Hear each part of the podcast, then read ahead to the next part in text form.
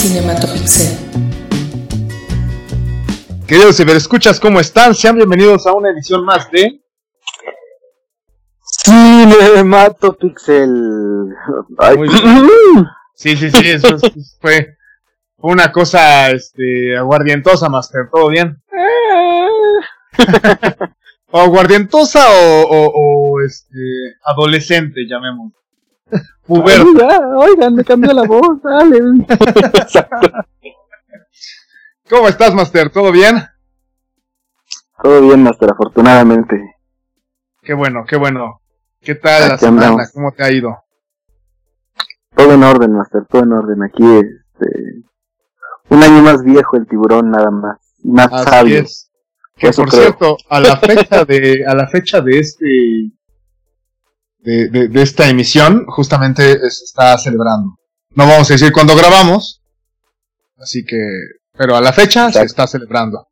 Este, bueno, y a todo esto, a todo esto, eh, en el set de grabación número uno, allá en la bella subida y con una escalada de piso más, se encuentra mi... ¿Ya ti- tienes pastel? Pastel con ¿Cómo? velitas.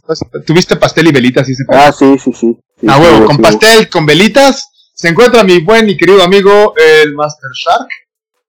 Ah, muchas gracias, eh, Master Rubén. Como siempre, es un privilegio y un placer compartir micrófonos contigo en nuestra emisión semanal de nuestro querido, gustado, aplaudido y por algunos odiado por razones desconocidas, podcast de Cinematopixel. Así es, así es, así es. Y, qué bueno, gracias que nos escuchan, gracias que están con nosotros. Ya saben que aquí nos dedicamos a debrayar un poco sobre, pues, eh, instrumentos y eh, objetos de, eh, de entretenimiento. Y pues, eh, venga, ¿cómo ha estado? ¿Qué tal la semana? ¿Qué hubo? Cuéntemelo todo. ¿Qué tal? Ah, es que nos contaste la semana pasada, Master, que se iba a estrenar eh, la, ¿Era la tercera Pues temporada o la segunda? pues fíjate que, que este año ha, ha habido bastantes estrenos interesantes en, en las plataformas de streaming habituales. Especialmente Netflix ha tenido cosas, me parece, muy, muy, muy buenas. Ahora sí que el año empezó movidito con, con Cobra Kai temporada 3 que ya reseñamos en su momento. Ajá. Eh, particularmente la semana pasada se estrenó una serie que yo traía eh, muchas ganas de ver la segunda temporada, que realmente es una serie muy cortita, eh, que tuvo ocho episodios la primera temporada y esta segunda se fue por la misma dinámica que es Bonding. La semana pasada recordarás que platicamos un poquito de qué iba esta serie, eh, referente justamente a Tiff, que es una dominatrix, que Ajá. justamente eh, también está a, a su vez compartiendo su tiempo de parte dominatrix, parte estudiante de psicología y Sí, su claro. este y justamente su, su grupo cercano que es su, su mejor amigo que es una persona yo, fíjate que ahí, ahí debo, de reconocer que, que nunca entendí en la serie realmente si era bisexual o era o en su momento primero fue heterosexual y después eh, cambió su, su- sus gustos y preferencias para ser completamente abiertamente gay. Entonces Ah, esa parte a mí no me quedó muy clara porque eh, para los que vieron la primera temporada recordarán que hay un, hay un momento en el episodio donde que tuvieron eh, pues un, un, un breve romance y tuvieron ahí sus que veres pero posteriormente a eso ya él en todo momento se declara gay y su, su preferencia es pues, eh, pues son los varones no entonces digo, a mí a mí esa parte no me quedó tan clara pero bueno eso es- eso creo que no es tan tan trascendente realmente. El caso es que bueno la historia de Tiff justamente ahí este en, en su pues crecimiento dentro del mundo y la carrera de, de Dominatrix. Y, y habíamos platicado brevemente insisto la, la emisión anterior. Y bueno ya ya eh, hablando específicamente de la segunda temporada creo que pierde mucho respecto a la primera en cuanto a lo novedoso o el punch que tenían sobre todo muchos episodios de la, de la temporada 1. ¿Por qué digo esto? En la temporada 1 obviamente es la parte de estás conociendo a los personajes, estás conociendo un poco de su historia, un poco de su entorno, eh, juegan mucho a manera como de humor negro con, con ciertas parafilias, ¿no? De, de la gente que acude a buscar los servicios de una dominatrix, que ahí queda muy claro de las dominatrix no son, este, no ejercen la prostitución, simplemente ejercen eh, una pues distinta, exacto, de darle placer sin necesidad de tener relaciones sexuales con nadie. O sea, en, en el sentido de, de, de, que la persona que va a buscar justamente una dominatrix es porque tiene placer de ser sometido, de que, de, de ciertas parafilias distintas, ¿no? En la primera temporada me viene a la mente uno de los personajes que tenía placer con que lo orinaran encima. Otro que tenía placer por el simple hecho de ver a, la otra persona vestida. Él se vestía como pingüino y a su vez quería que la persona, otra persona se, vistiera como pingüino, ¿no? Aún sin tener justamente ningún intercambio de carácter sexual. O sea, esa es la parte justamente de, de las famosas parafilias y eso. Y al final es, es, parte del, eh, o, lo, lo, a lo mejor lo que quieren ejemplificar así es, es ese contexto, ¿no? Y obviamente la primera va creciendo esa parte de que Tiff conoce a un compañero de clase del cual él se enamora primero de ella y ella eventualmente se da cuenta que también siente algo por él y a su vez, pues bueno, este eh, también tiene su, pues van construyendo su historia eh, romántica, por así denominarlo, con, con, pues, con su pareja. Que, que, que, me parece que esa, esa, parte de la historia en la segunda temporada sí, sí crece, sobre todo ya hacia los capítulos finales. Ok. Y, y ahorita voy a explicar un poquito por qué. Este, pero bueno, básicamente eh, la primera temporada cierra con una, con un, eh, entre flashbacks, como esos famosos eh, paralelismos o de yabús de, de justamente esa primera noche que tuvieron eh, Tiff y su, y su amigo, y de pronto, es que se me fue el nombre del, del, coprotagonista, pero a ver si lo, lo puedo tomar ahorita en el Inter. pero lo importante aquí es, insisto, ya, ya cuando llega la segunda temporada, ya es justamente esa sociedad que Tiff construyó con su socio y mejor amigo, empieza a tener algunos puntos difíciles, vamos, porque Tiff toma muy, en, o sea, de alguna manera, esa, ese último episodio de la primera temporada, donde tienen una visita muy desafortunada con un, con un pervertido y terminan justamente escapando de él y lo terminan acuchillando para poder escaparse de él porque él les, quiere hacer daño a ellos primero, empieza a generar una situación de que eh, la, pues no le expulsan como tal de la, digamos, asociación de las Dominatrix, pero sí y la condición en la que no puede trabajar o ejercer hasta que no tenga de alguna manera como pues la autorización en este caso de, de una dominatrix que es mucho más experta, ¿no? Ok, ok, ok. Y, y es, es mucho de, con lo que empiezan a, a, jugar en la segunda temporada. De, Tiff va como a, tomar un curso con esta dominatrix, eh, digamos que es la, la, la mandona, la que, la que instruye, la que tiene más expertise, y le dice, a ver, tú ya la regaste, quieres eh, otra vez eh, meterte a este negocio, ok, pero tienes que tomarlo en serio y vas a tomar el curso que yo, de como básico que yo le doy a todas las que quieren entrarle a esto, ¿no? Entonces ella, pues como medio a regañadientes accede, pero, pero el tema es que su, su amigo no, y, y ahí empiezan la, la situación de los conflictos.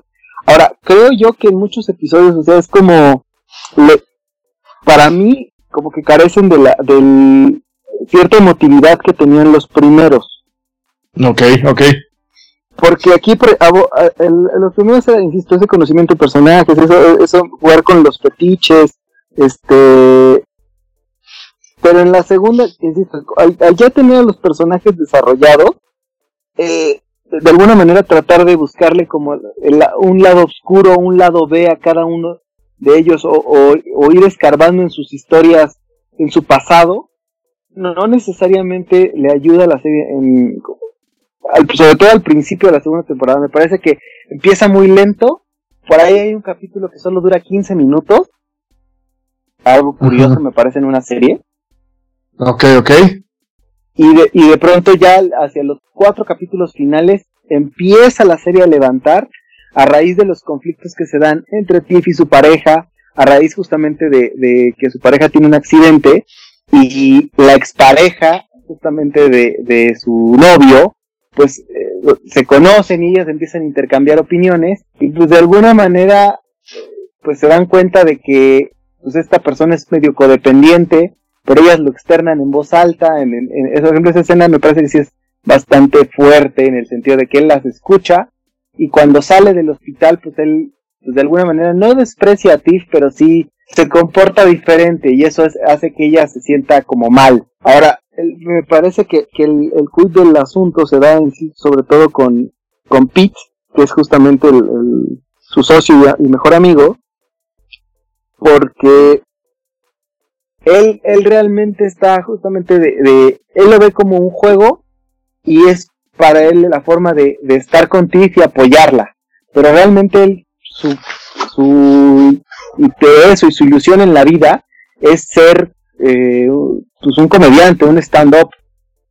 Ok, súper, sí, sí, sí. Y de alguna, y esa parte de que él sí es abiertamente gay, insisto, esa parte a mí me quedó la duda si es, si es bisexual o abierta, o, directamente gay, ¿no? O sea, esa, esa situación no, a mí no me queda clara, pero, pero en este punto, toda su relación se desarrolla con, con este, con Josh, que es en este caso su pareja, pero el problema de, con Josh es que Josh es, es un homosexual que no lo, no lo hace abiertamente público.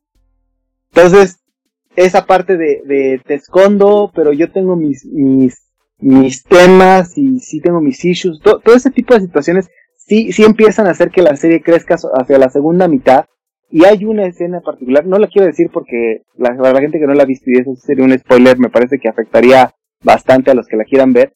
Pero hay, hay un giro no te voy a decir inesperado, pero sí es un punto que de, de, momento sí cambia un poquito el, el, clic. Y me parece que son situaciones que sí se pueden dar perfectamente, eh, o sea, que pueden escapar a lo mejor a la ficción de una serie, sino que sí podría darse una situación así eh, en general de la vida de muchas personas, ¿no? Alguien que, que no, no ha tenido el valor de confesarle al, al a, a, su familia sus preferencias sexuales sin saber que a lo mejor su familia tiene sus propios issues, ¿no? Entonces, ese, ese tipo de cosas me parece que ayudan, insisto, a que la serie vaya creciendo hacia la segunda, hacia la segunda mitad. Ahora, no voy a spoilerear el final, no, no lo voy a contar, pero sí me parece, o, o, la forma en la que termina, creo yo, que ya no da para más. Me parece que, que si le, o sea, ya hacer una tercera temporada es estirar demasiado la liga. No veo cómo, sinceramente. Tampoco creo que sea imposible, pero me parece que ya el ciclo de Bonding llega a su fin con esta segunda temporada. Insisto, o sea, creo que, que esa dinámica o los tópicos que abordan aquí en general de, desmitificar, a lo mejor suavizar un poco que, que las dominatrix no son, no son prostitutas, eso me parece bastante bueno. O sea, de que son personas que simplemente se dedican y, para ellas es como un oficio, una profesión y me parece muy válido. Y me parece, insisto, o sea, que, que el tema de cómo manejan las parafilias, yo creo que aquí es bien importante de, en general cualquier parafilia, eh, hablando en entorno sexual, no es, yo creo, digo, no soy experto ni lo somos en este caso, pero me atrevo a decir algo de, yo creo que ninguna es mala siempre y cuando no afectes a un tercero. Ok, me parece justo, sí. Mientras, a lo mejor, eh, el ejemplo que te ponía, o sea, la persona que se excitaba de, yo me visto como un pingüino y quiero que la, otra persona se vista como pingüino. Y pues justamente para eso está ese tipo de gente que se dedica a eso, ¿no? Sí, sí, sí, sí. No estás obligando a nadie a hacer algo que no quiere.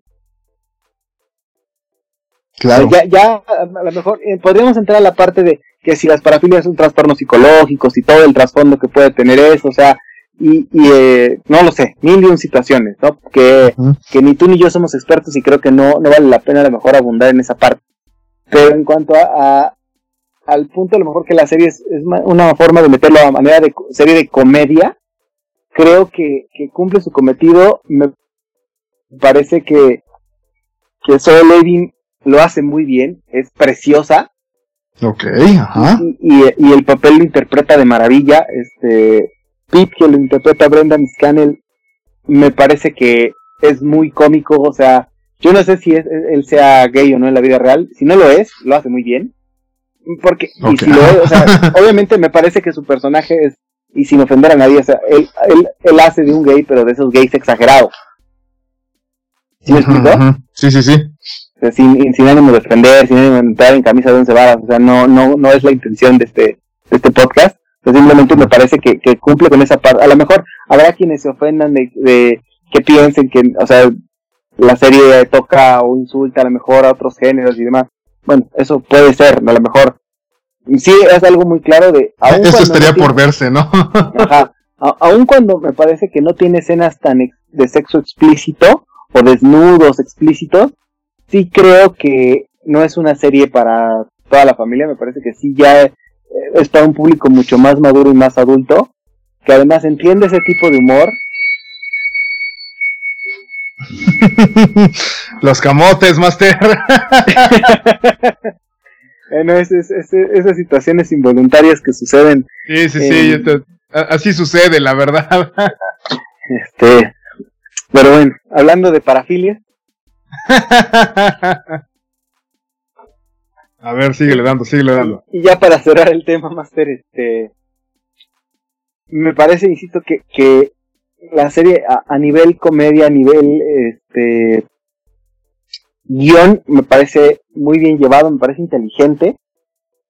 Creo, creo, o sea, el mérito también es, me da la impresión de que con muy poco presupuesto, porque no se nota así una que digas ni las escenografías grandes, ni la calidad de producción, nada que ver con eso. Creo que, que con muy poco generaron un producto muy digno, que vale la pena ver y que si tienen la mente un poquito abierta se van a divertir bastante. E insisto, no, no nada más la parte eh, de comedia o humor negro, sino me parece que, que la serie toca ciertos temas que hoy en día siguen cobrando relevancia. Eh, a lo mejor, insisto, tal vez a muchos podrían ser como ofensivos de la forma en que la abordan. Yo creo que, que no hay que verlo por ese lado, o sea, porque no busca ser una serie, me parece educativa, me parece que busca ser una serie de, de, comedia con un humor un poco bizarro, sí. O sea, se utiliza, se utiliza la temática como un pretexto. Exacto, porque sí, o sea, aborda la parte de la homosexualidad, la parte de la gente que no acepta su sexualidad, la parte de los fetiches, la parte de las parafilias. a lo mejor es sobre todo fetiches, ese, ese sería el punto. Incluso por ahí aborda el tema de, de, del aborto muy por encimita. O sea, sí toca muchos puntos que me parecen muy interesantes en la forma en la que lo abordan. Insisto, no es una serie educativa, no es una serie dramática como tal, pero me parece que es más, más, más hacia la comedia, de una manera eh, sí bizarra, humor negro, pero insisto, o sea, creo, creo que, que lo que hizo Netflix con este proyecto, o sea, es bastante interesante, y este tipo de series cortitas, porque además, insisto, comentaba hace un momento que hay un capítulo que dura 15 minutos. Hay, los capítulos, la mayoría de los capítulos duran 25 minutos. O sea, son capítulos muy cortos. Y creo que está bien. Porque, o sea, eso es de alguna manera eh, lo que te va enganchando.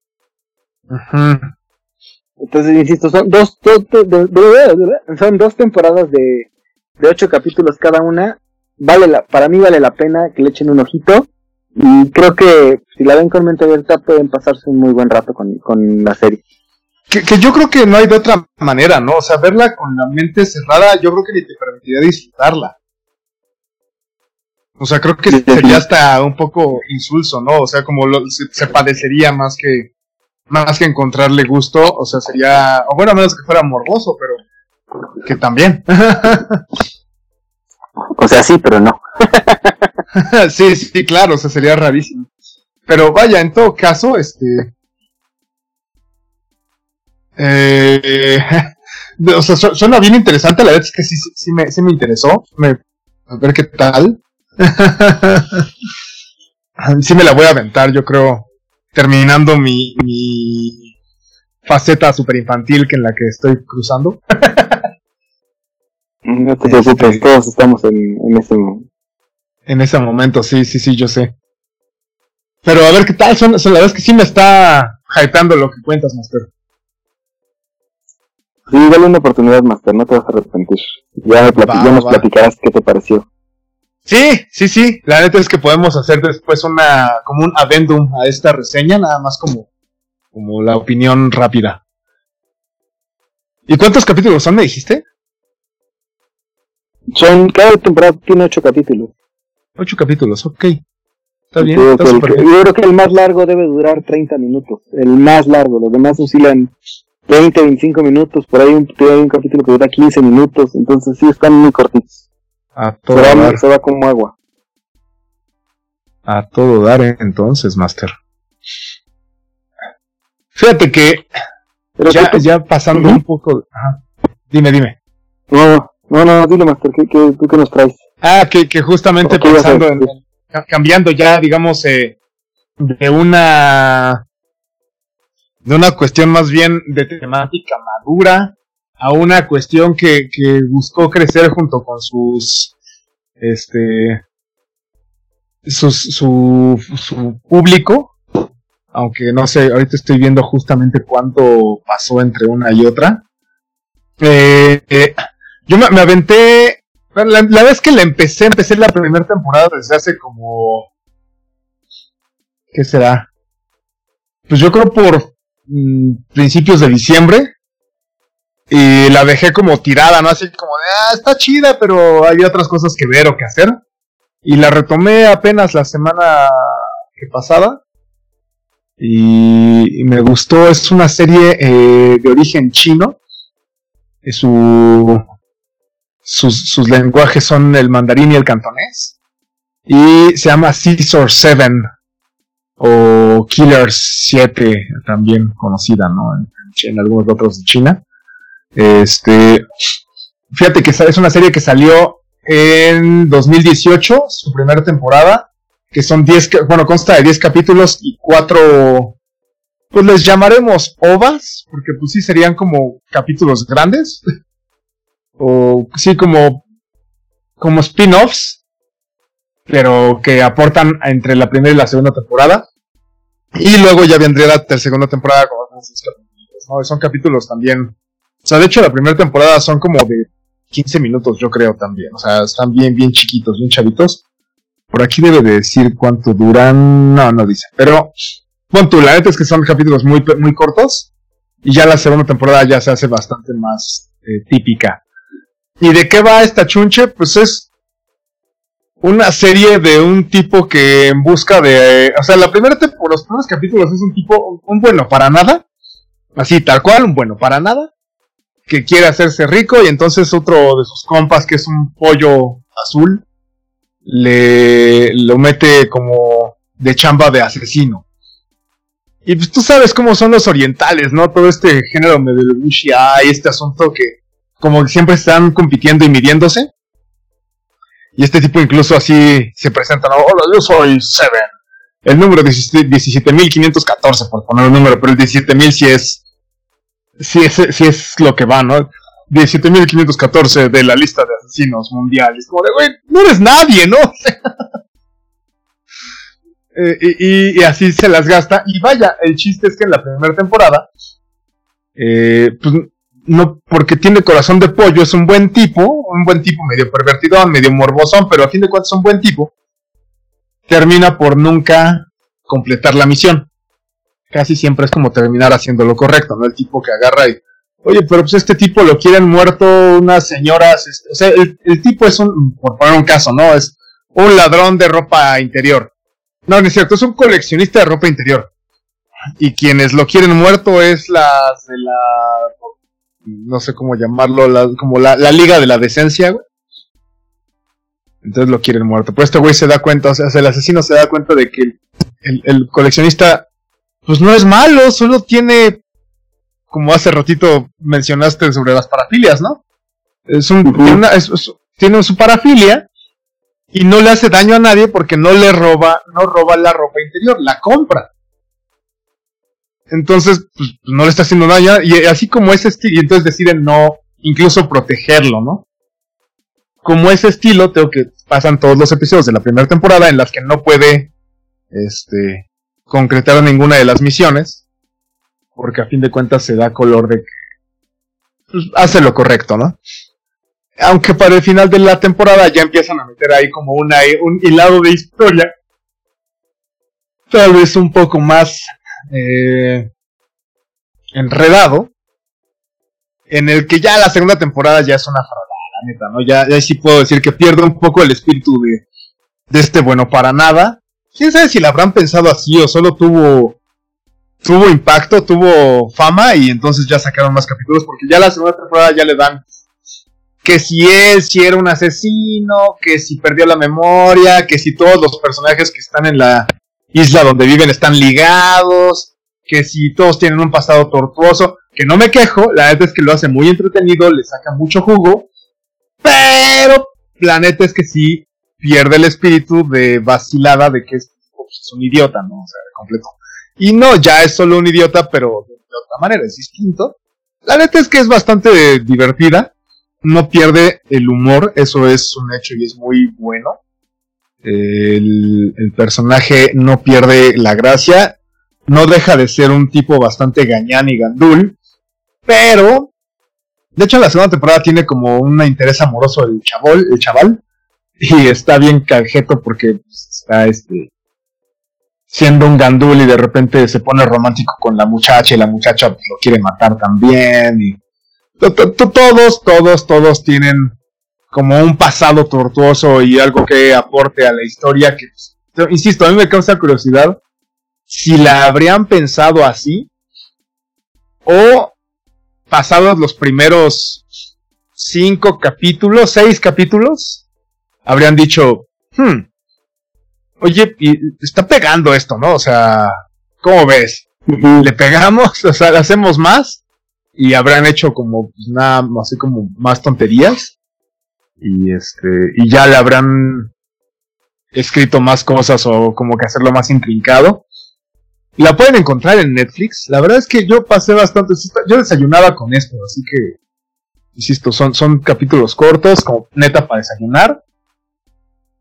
Y es un humor distinto, porque, por ejemplo, no, no es anime, el anime tiene como ciertos códigos, cierto humor, incluso cuando, o sea, en, ciertos animes que no son típicos.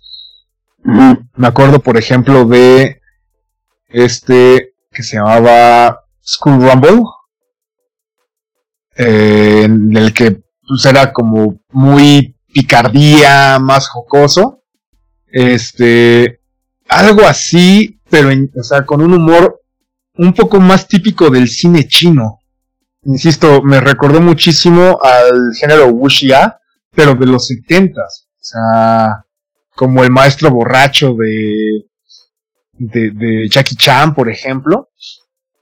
Eh, eh, sí, ese, ese, tipo de humor, el tipo de humor que llegaba a usar incluso Bruce en, en algunas películas en Operación Dragón, por poner un ejemplo burdo como el que parezca Karim Abdul Jabbar y todo este show que tenían como dentro de la seriedad tenían cierto chistecito. Algo así se las juega esta serie. Creo que creo que es divertida, yo la verdad es que lo pasé muy bien viéndola. Así que creo que la voy a recomendar con un 7, así de está buena, véanla, si no la ves, no pasa nada, pero pues te estarías perdiendo de algo divertido. Ah, tenía que darle calificación a Bonding. No, no, no, no, desde luego no, pero ya sabes que yo suelo hacer ese tipo de tonterías. Que siempre me dices que, me, que, nunca estamos de acuerdo. Además. Sí, pero bueno, yo, yo, yo como para darle este, ese, ese punto, este, sí, yo diría que sí, yo le doy un 7 a, a, Caesar 7, justamente a Caesar 7. ok. Ajá. Me parece muy bien, Master. Así pues, es, así es. Eh, como parece que este podcast este, somos este verdaderamente partidarios de Netflix, ¿qué te parece si antes, antes de, de abordar la serie que vimos en común, que tenemos bastantes opiniones al respecto, nada más me gustaría rapidísimo hablar de, de ciertos estrenos que se vienen este, en los próximos días. Hablando también de Netflix. Ajá. Es cierto. Se viene. Híjole, me vas a pegar cuando diga esto, pero se vienen temporadas, vienen el 12 de febrero de One Piece. Pero bueno, de One Piece no quiero hablar ahorita porque tú, tú, ahí, tú que me conoces sabes lo que que para mí One Piece se ha convertido en mi anime favorito y me da mucho gusto que, que Netflix continúe trayendo las siguientes temporadas. El año pasado nos trajo la primera. Aquí refiere que va a traer temporadas, no sé cuántas sagas va a traer. Me parece que lo lógico, yo pensaría que dos, considerando que la que sigue es muy larga, es Arabasta. Entonces, pues la verdad es que a mí sí me entusiasma bastante eso. De verdad, denle una oportunidad, abran su corazón a One Piece, no se van a arrepentir. Eh, esta semana se viene Malcolm and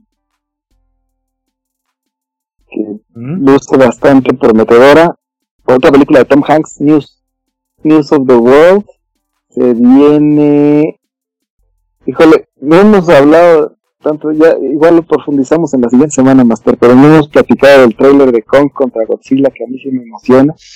Si quieres podemos hablarlo justo ahora. ah, perfecto, perfecto. A mí sí me, a mí sí me entusiasma bastante la idea. Siempre las películas de, pero me, me, bastante, pero creo que sí son películas hechas para el cine. Creo que cuando las ves en tu casa pierden mucho de, y no sé si tú ya viste el trailer, pero lo único que me preocupa es que el trailer ya haya mostrado lo bueno de la película y, y pase como con Godzilla 2 de hora y media de diálogo innecesario y 20 minutos de, de, ataques de monstruos. Cuando debe ser al pues, revés. Yo, yo, yo creo que, mira, vamos a, voy a ponerlo así.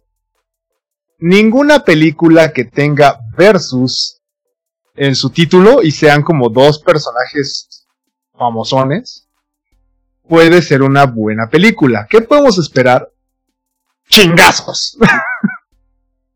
Y espero que sí, porque si no va a estar muy fregado, ¿no? O sea, como dices, si te van a dar 20 minutos de chingazos por una hora 10 de, diálogos y diálogos y diálogos,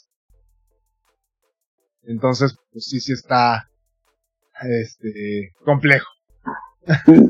Y, y de nuevo, esta película va a estar en salas de cine donde estén disponibles y en HBO Max día 1. Lo mismo que pasó con La Mujer Maravilla. Entonces, claro.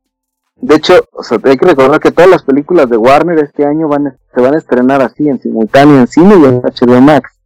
Entonces, yo, yo, creo que ese tema, lo, ese sí lo, podemos profundizar en cuanto a qué, qué puede pasar con el cine y este tipo de decisiones pensando a futuro. Yo creo que lo dejamos para otro momento, ¿no? Porque me parece que el debate y el tema se presta para mucho más que, que solo... Pues digo, me parece que el debate en el sentido, tal vez eh, eh, lo que voy en la conversación es de que hay muchas personas que no están de acuerdo en que, se estrenen simultáneamente en las plataformas de streaming. Y por el contrario, hay muchos que están felices con el hecho de decir, ah, perfecto. O sea, o sea el, el, cine me parece que es una experiencia diferente. Sí, creo que, pero fíjate, bueno, no sé creo que salvo ciertos autores, solo, solo antes de, sin, entrar en el debate, y, creo que eso lo podríamos ya tratar en otro momento, como bien dijiste, pero siento que hay muchos autores, o más bien ciertos autores que sí hacen contenido para cine. Pero hay otros que ya están, yo creo, entrando justo en esto de, vamos a hacerlo para, pensando también en que se pueda ver en la casa de de, Master, ¿no? Master Shark, y que ahí lo podamos, de que la gente pueda ver el, el este producto ahí en la casa de Shark. Sí, si tienes una pantalla de 65 pulgadas y un, y un este un equipo de sonido decente, pues evidentemente tu experiencia mejora, ¿no? Pero sí. Pero a lo que voy también es de que de yo como dices tú, tal vez no es, el, no es el momento de profundizar, pero yo no, particularmente, no me agrada cuando empiezan a decir es que el cine va a morir. Yo creo que el cine no puede morir y, y, lo, lo, acabo de decir al principio de me parece que Godzilla vs. Kong es una película hecha para el cine. Porque las películas justamente de, de peleas de monstruos se prestan justamente, o se viven de manera diferente en una sala de cine a tu casa. Justamente por, por cómo están estructuradas, por los efectos especiales, por el efecto de sonido, por N cantidad de circunstancias que por muy grande que sea tu pantalla, no, no es igual. O sea, sí se pierde se pierde algo. En es como si de pronto te dijeran, después de tanto tiempo que si algún día sale o nos toca ver Avatar 2 de James Cameron, te dicen, es que imagínate esa película que no la veas en el cine. Estamos de acuerdo que Avatar es una experiencia completamente cinematográfica. Sí, y, sí, sí, sí, creo que debo decir que fue la primera experiencia 3D que tuve que sí funcionó. O sea, porque la única, es que... para muchos es la única experiencia 3D en el cine que sí funciona. Pues es que pues, yo creo que todos los que usamos lentes con cierto cierta graduación en adelante, güey. Es, que después de Avatar yo no recuerdo una película que haya aprovechado el 3D de la forma en la que... Ah, no, es que creo que este güey sí lo, lo, lo, planeó muy bien, la verdad. O sea, literal, o sea, digo, no estamos saliendo del tema, pero esa escena donde salen las, las cositas estas que parecen como haditas del árbol, como esos pelucitas que están flotando, no sé qué son. O sea, eh, literal sentías que las estabas tocando. Yo no recuerdo ninguna otra película donde sientas esa sensación. O sea, porque estamos, o sea, normalmente el 3D en el cine era los subtítulos desfasados. Sí, y en ciertas y en ciertas escenas medio meterle profundidad. Pero la realidad es que, como dices tú, para la gente que usábamos lentes o usamos lentes, o sea, es algo insufrible. Sí, la neta sí. Entonces, o sea, exacto. Y con Avatar no se sintió así. No, de hecho, o sea, un poco, pero fue muy mínimo, la neta. Pero, pero, en el tema de, o sea, de los lentes, lente sobre lente, hablando del 3D, ajá, también es mucho de, de, que los lentes de, que te prestaban en el cine para el 3D o sea, no, estaban contemplados, o, la última, hasta la última vez que vi, seguían sin estar contemplados para la gente que pues, lentes. Ya usa lentes. Exacto, o sea, no, está, no, están pensados en eso. O sea, no, no es como un, un visor VR, y aún así los visores VR también tienen un tema de, de, de, cuando, para la gente que usa lentes, usa anteojos. Entonces, esa es una bronca. Pero bueno, ya esa es, esa es harina de otro Vamos a, vamos a la serie de la semana, es Disenchantment, desencanto. Desencanto, así es. Tuvimos la oportunidad. Tú ya la habías visto la semana pasada, ¿cierto? Así es, yo cuando salió me la, me la chuté. No, que no, yo, yo la empecé a ver hasta. Bueno, yo la empecé a ver y la acabé de ver esta semana. Eh, muy bien, pues tú, ¿quién empieza? ¿Quieres empezar? Pues mira, no sé si valdría la pena que hiciéramos una recapitulación rápida de de, de qué va Disenchantment. Dale, dale. Sí, sí, yo creo, que, yo creo que rápidamente sí. Entramos justamente a, la crítica respecto a esta última temporada. Desencanto, para los que no han tenido oportunidad de verla, es una serie de los productores de Los Simpson, obviamente encabezados por Matt Groening, que va de justamente la, la antiprincesa, yo te diría, Sí, y, sus, Y, sus, y sus aventuras con sus dos mejores amigos, Elfo y un demonio. Que, que de entrada es justo, empieza así, ¿no? Solo como como esta antítesis de la princesa Disney, porque de hecho se burla muchísimo de Disney al principio, en, los primeros episodios. La primera temporada tiene muchísimas burlas de ello. Y creo que eso ha ido migrando en cuanto al foco en estos, la segunda y la tercera. Pero justamente empieza así, es la antítesis de la princesa, es la burla, es la parodia, y lo hace, a mí me parece que me, encanta que la hace humana, hace humana a una figura de, de misticismo, ¿no? O sea, típicamente. históricamente, a lo largo de, los cuentos de hadas de hace un siglo para acá o más, o sea, acostumbrados a que la princesa es eh, la damisela en desgracia, la, o sea, justamente el, como la han pintado los, cuentos históricamente, o sea, más allá de también la figura que como dices tú, construyó Disney en ese sentido, pero que también se viene arrastrando a lo mejor desde la imaginación de, de cómo te la retrataban en los cuentos, ¿no? Porque no, que, que, que finalmente hablando de, de géneros literarios, pues algo de, de lo, de lo bello en este caso del género es que tú te, te imaginabas a lo mejor cómo constituías a tu princesa y Disney la trasladó a la figura de la bonita, la delicada, este eh, inflada, la y, después se fue generando el tema de la damisela en, desgracia, ¿no? La que tenían que salvar, la que tenían que rescatar. Y me pues, parece sí, justo como, como, el, como la idea de, de género literario, pues tenemos a la novela caballeresca y el canto de hadas, propiamente dicho, que parten de una de las primeras eh, historias del estilo, que, o sea, el primer cuento registrado del género, y al que se le debe mucho de la literatura, es eh, la historia de San Jorge y el dragón. Eh, ya sabes, cuento español, creo que es incluso catalán, ¿no? El San Jordi, este, en el que es justamente, es San Jorge de Capadocia, que se encuentra, bueno, va de caballero errante y eh, se encuentra con un pueblo en el que para darle, para, para calmar al dragón, pues van a tener que sacrificar a la princesa y él salva, o sea, él mata al dragón por la princesa, bla, bla, bla, bla, bla, que a fin de cuentas es lo que da pie a, pues, todo el género de caballería, ¿no? Que es, pues, podemos pensar en Orlando Furioso, en Tristán e Isolda, en, no sé, se me ocurren estas dos así como de, de, de, de, pronto, que de alguna manera tiene, si bien hay algún personaje femenino que es hasta cierto punto fuerte, típicamente son princesas que son damiselas en desgracia. Y pues de eso, de eso nos habla, o sea, todo el, el Quijote, por ejemplo, ¿no? Los libros que leía el Quijote, eh, pues tienen que ver con, con, con, esto, por eso son las fantasías que se, hacen, ¿no?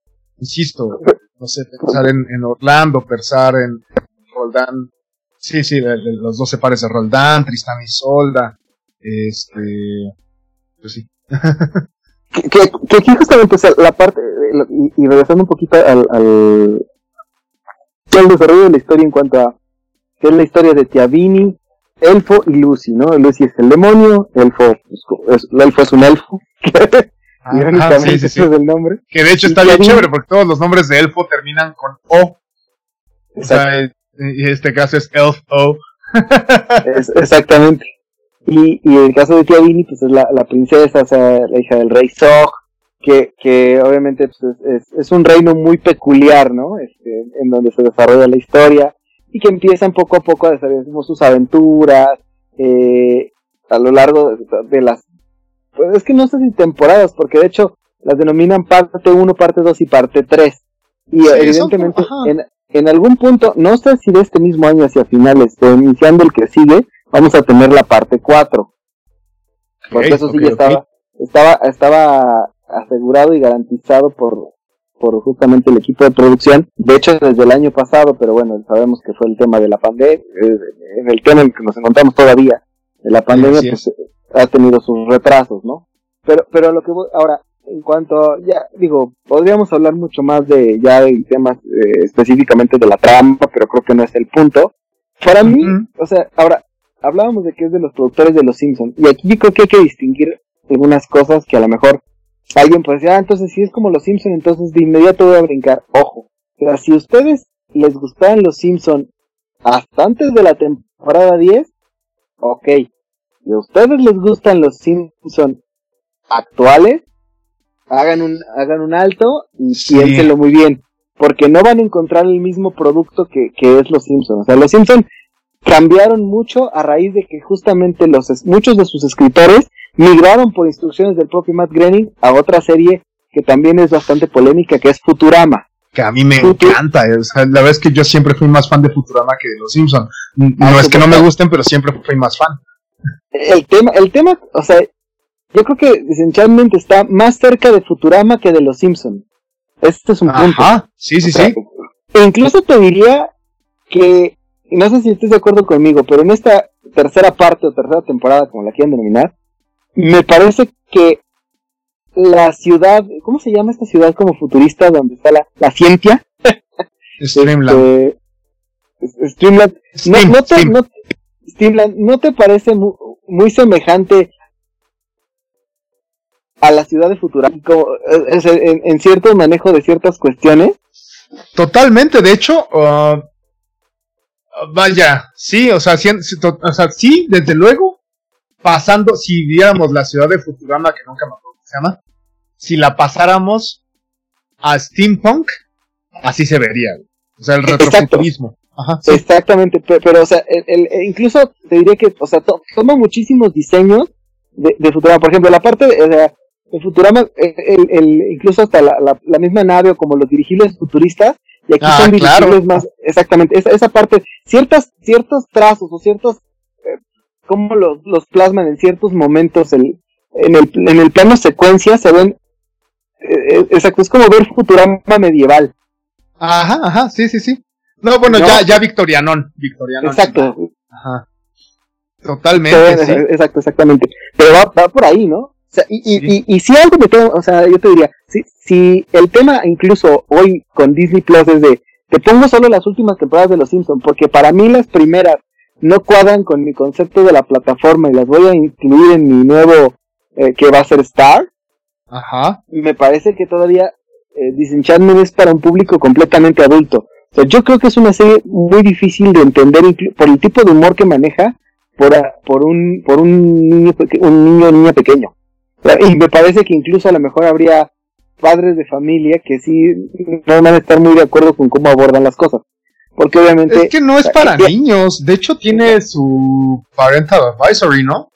Sí, definitivo. No, y, para nada. O sea, y me parece que que es un humor bien difícil. Ahora, según yo, según yo, ninguna de Groening ha sido para niños. O sea, los Simpsons realmente no son para niños. No, Ajá. No, lo son. Son unas Incluso estoy recordando los cómics de.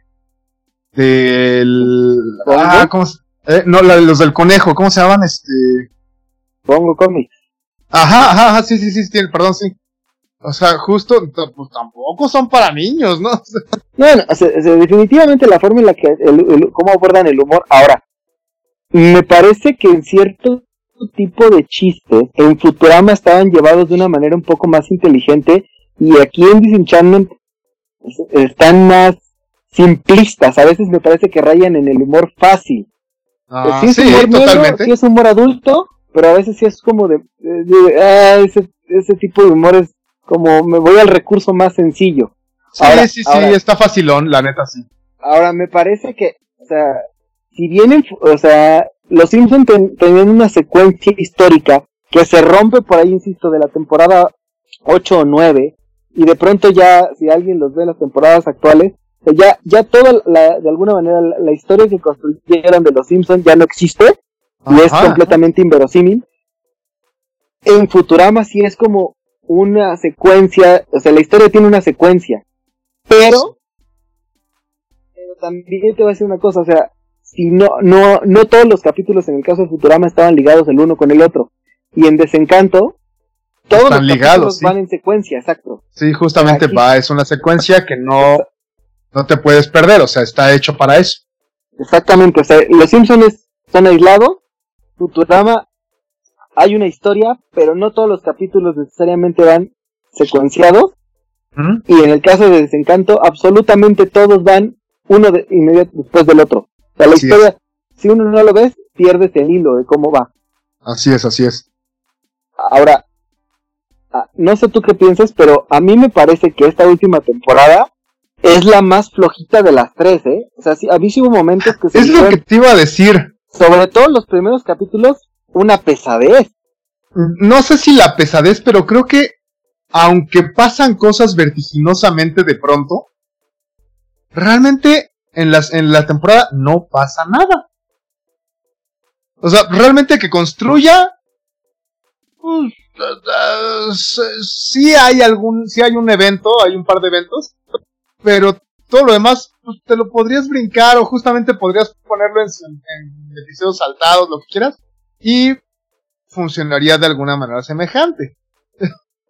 y no digo que sea mala, pero sí creo que resulta flojón en el tema de que, mm, bueno, a ti te pareció pesado y, a mí no, no del todo, si bien sí de pronto es como, lentón el avance, pero hay momentos en los que dices, bueno, y al final de la serie, bueno, al final de la temporada, ¿qué fue lo que pasó? Ya cuando ves lo que pasó dices, pues fue poco, ¿no? O sea.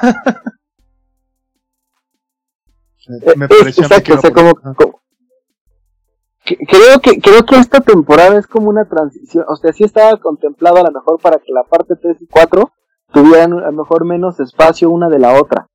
Yo creo que sí. Y, y, creo que justamente esto es como el preámbulo a lo que vamos a ver en la siguiente.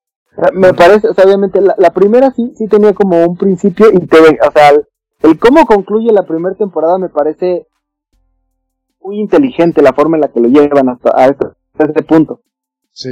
Y, y, que, y que insisto, que a lo mejor para muchos esa primera temporada o esa primera parte empieza muy floja, va de menos a más. La segunda, obviamente, porque es obviamente la inmediata continuación de ese último episodio, empieza, es climático, baja un poquito y luego luego vuelve a subir. Y la segunda sube, sube, sube, sube, sube, sube, sube. E incluso la forma en la que termina también me parece muy inteligente. Pero creo que la tercera, o sea, desde el principio, es, incluso desde el primer capítulo, sientes un bajón. O sea, como que no sientes ese momento climático que tenían las otras dos. Y le cuesta mucho trabajo volverse a ir metiendo. O sea, incluso como bien dices tú, creo que no hay ese punto de, de tan, que, que, te deje con ganas de más.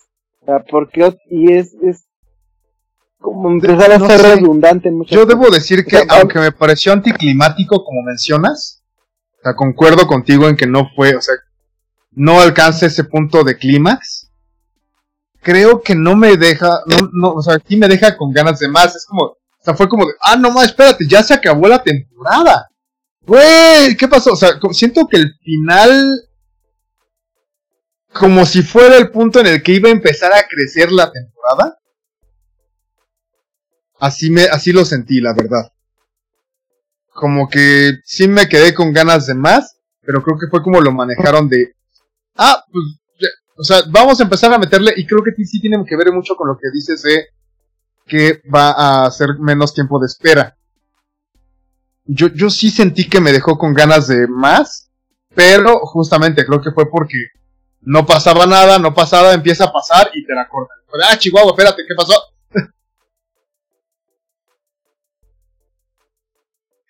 Mira, yo creo que aquí pasa una cosa, por ejemplo, a mí, a mí, el capítulo que más me gustó de esta última temporada, que, más, que me entretuvo un poco más, fue, fueron de la parte donde llega con la sirena. Ajá. Me parece de los capítulos más divertidos. O sea, porque antes de eso, el, la parte del, del, de los, como de la, casa de, bueno, de los fenómenos o de los justamente de los que los tienen como capturados ah, exactamente no no no no me acaba de convencer aparte el, el, nuevo villano comillas que aparece ya en esta última temporada de como villano declarado tampoco me parece tan no sé tan no no genera lo mismo que que la mamá de Tiavin me parece que o sea que que ese personaje eh, la otrora reina, me, o para mí es como más, más, eh, más un villano que, que genera esta sensación de, de que Mondriga, ¿no? Sí. No sé. Pero igual, creo que, como... creo que, o sea, creo que abren puertas que no cierran, lo cual no está mal, solo pasa, ¿no? O sea, este asunto de la sirena, justamente. Eh, Ajá como que, o sea, sí, ¿qué vamos a hacer después con esto, no? el tema de, se me olvida el nombre de la mamá, también es como de, ok, lo has estado metiendo como así como chiquito en, en toda la temporada, pero al final no hiciste nada de eso. ¿Qué va a pasar? O sea, me estás contando. Y, y, y creo que, creo que tiene que ver con que si, si, si es verdad que va el, o sea, que puede ser que este mismo año tengamos parte 4. Eh, me parecería muy... Y ojalá cierren la pinza. Así es, exacto, que se haga así el... Ok, ah, ok, me lo dejaron así porque entonces vamos a tener muy corto tiempo de espera y podemos jugar con esto demás, ¿no? la parte del, por ejemplo, la parte del Rey Soja a mí también justamente me deja con esa misma sensación de, bueno, ¿y ahora qué va a pasar? Porque, o sea, el, el Rey era un personaje que, que me parece muy, muy gracioso en la ejecución.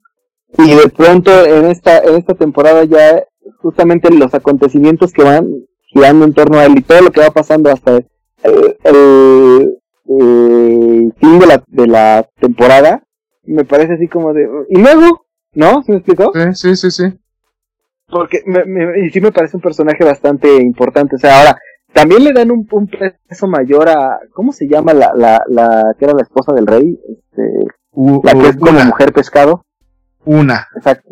Una, exacto. Y me gustó, ¿sabes? Me gustó muchísimo su personaje. sí, no, en esta temporada, o sea, crece, o sea, a partir de la temporada 2, crece mucho, y en esta me parece que todavía lo confirma de otra, de, buena manera. Ahora, con Derek tienen que hacer algo, que es el, hermano de Tiavini, tienen que hacer algo porque me parece que... que también me gustó cómo empezaron a hacerlo algo interesante, y después ya, este, como que lo apartaron un poco, pero, pero Ajá, pero estaba. Estaba bueno, ¿eh? Sí, o sea, insisto, o sea, yo creo que. ahora, yo creo que es una serie que, que, que da para mucho, pero, ah, insisto, o sea.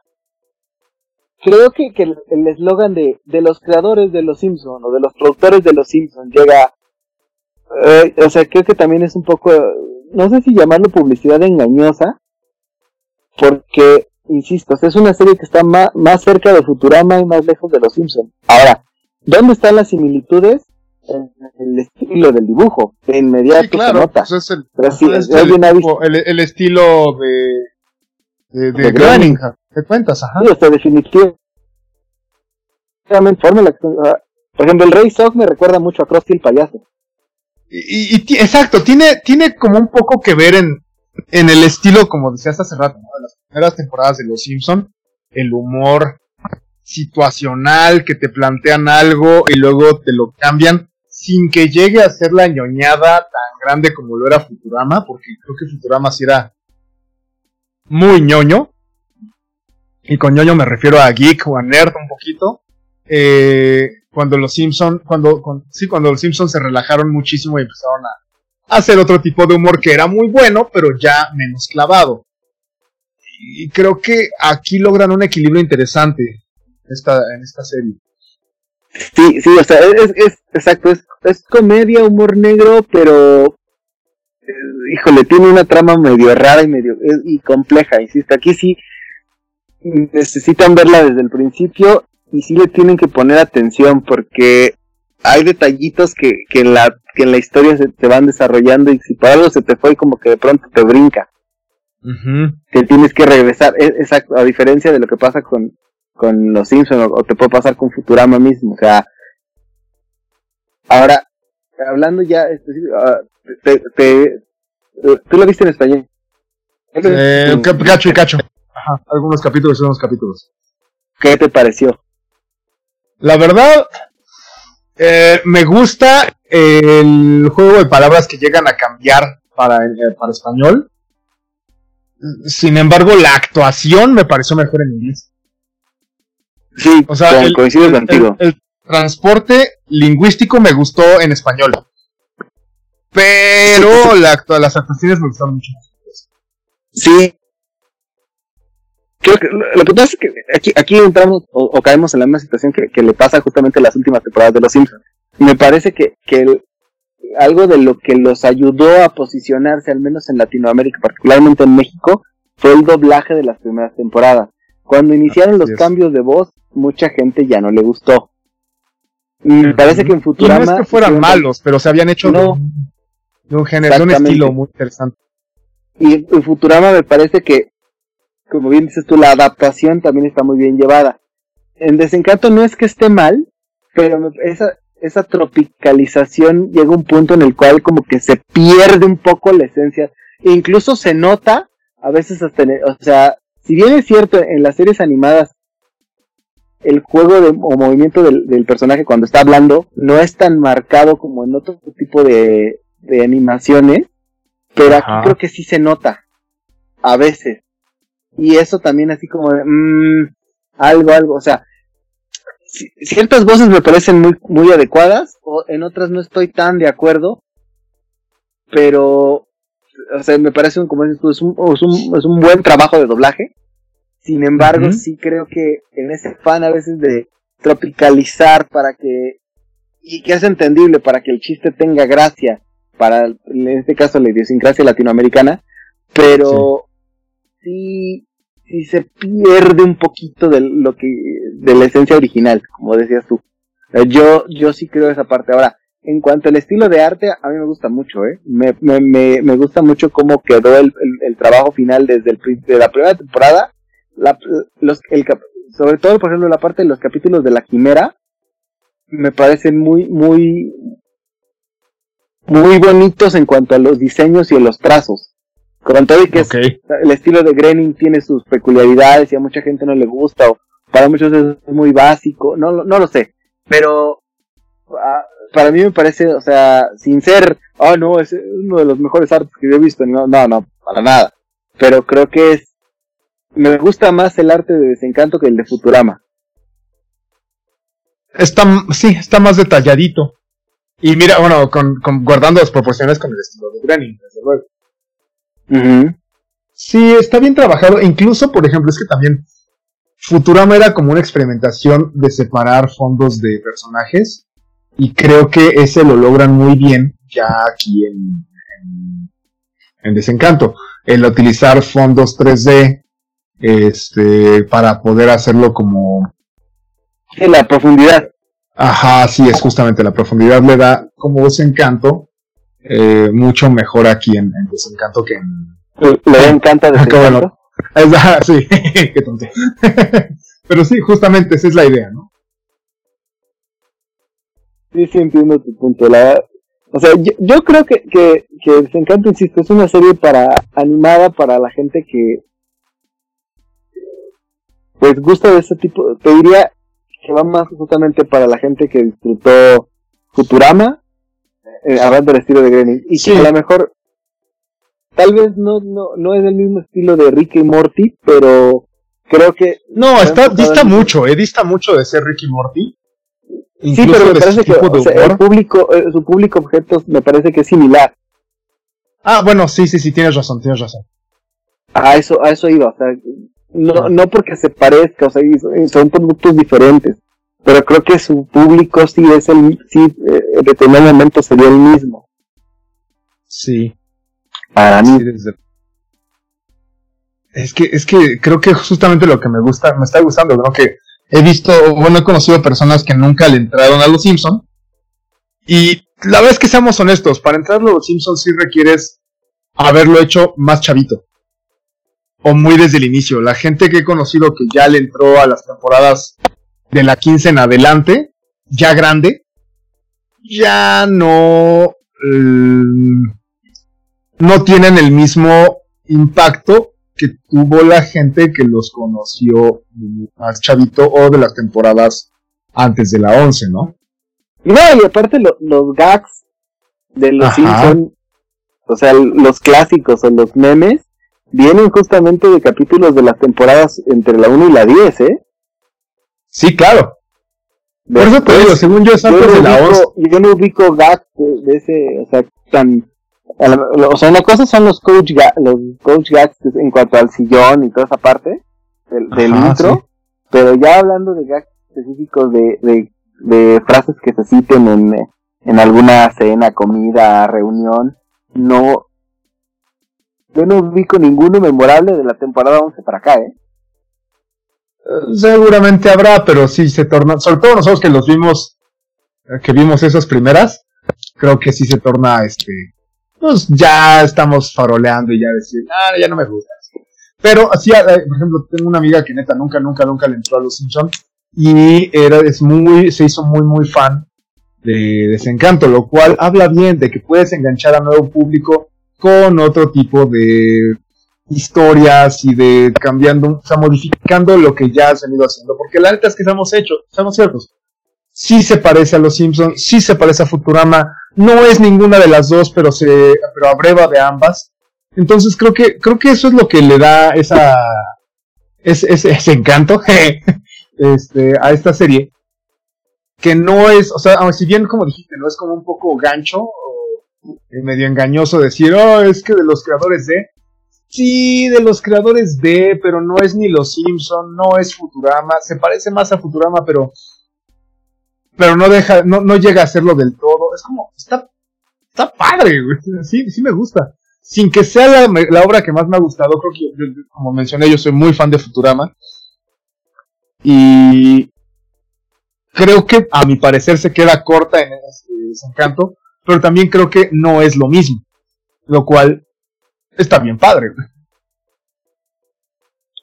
Sí, mira, yo coincido contigo en esa parte, en, en cuanto a al, al, gusto que puedes tomarle a la serie. A mí particularmente me gusta mucho, pero sí, obviamente, y no por eso voy a ser ciego y poco objetivo de, ah, no, sí, es la mejor nada, también tiene muchas fallas, lo que decíamos sobre todo esta última, esta última temporada, esta tercera parte, justamente porque que, que cae en cuestiones que no había caído en las otras dos. O sea, con independencia de que lo hemos dicho, es una, es, va de menos a más, pero en esta me parece que se queda en el, en el medio, o sea, ni, no te, no, no, no, no tiene una situación climática, pero no termina de descender a tocar fondo. Así es, así es.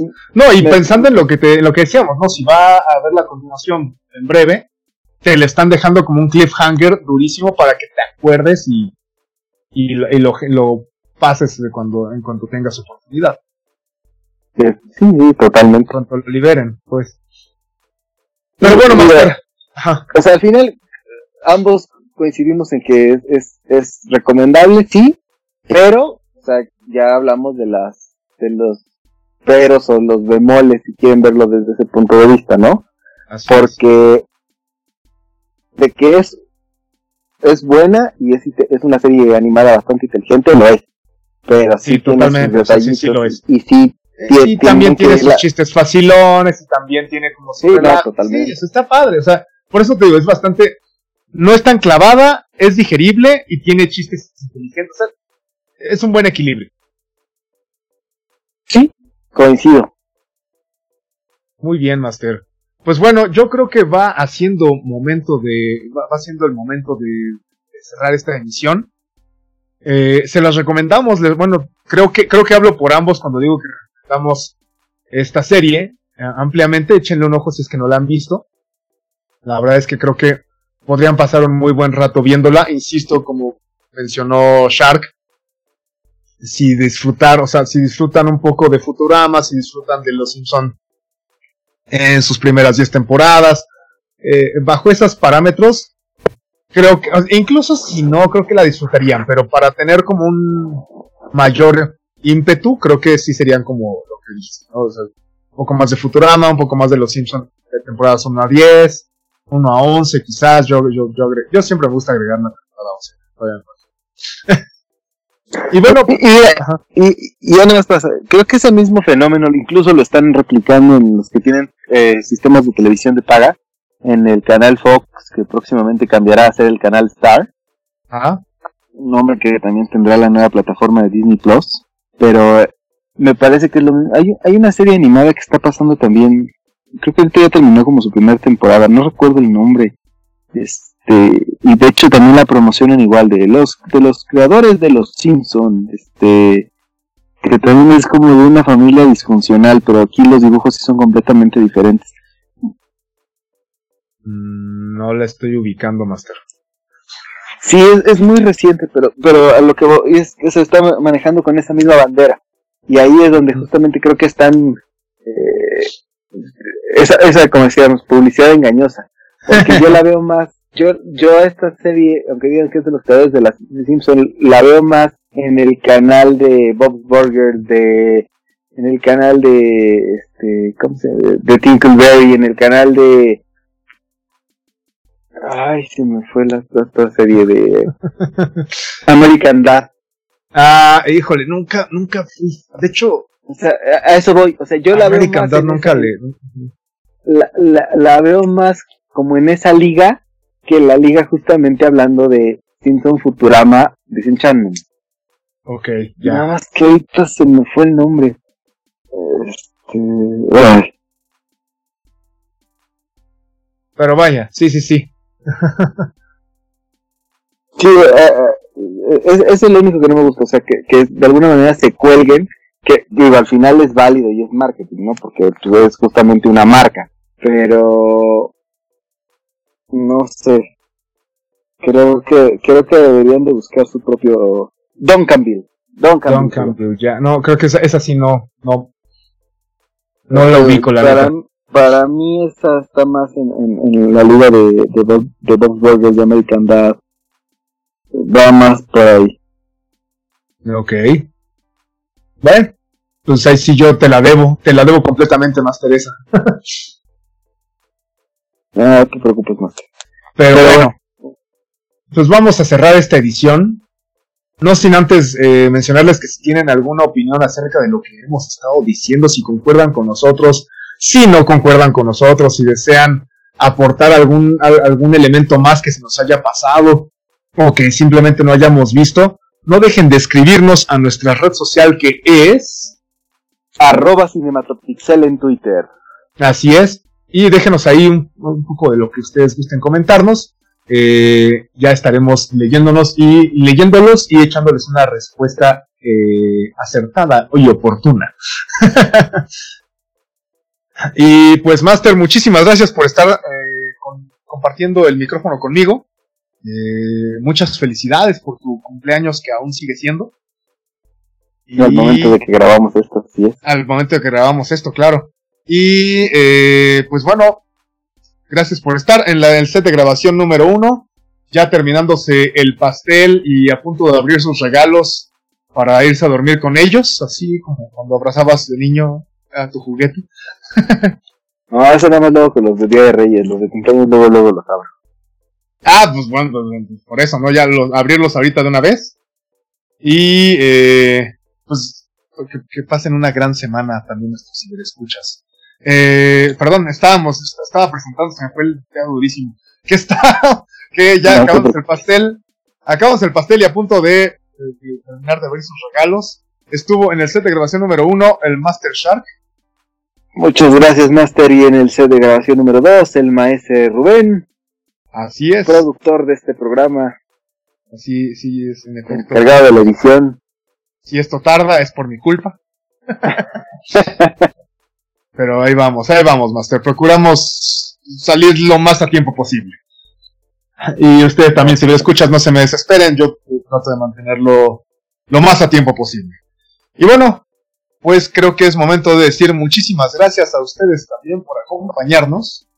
Y nos escucharemos la siguiente semana. Master, muchas gracias. Al contrario, Master, como siempre, un privilegio y un placer. Y bueno, pues hasta la próxima. Hasta la próxima. Esto fue Cinematopixel. Nos escuchamos la semana que entra. Hasta luego. Cinematopixel. Producción Baena Lab.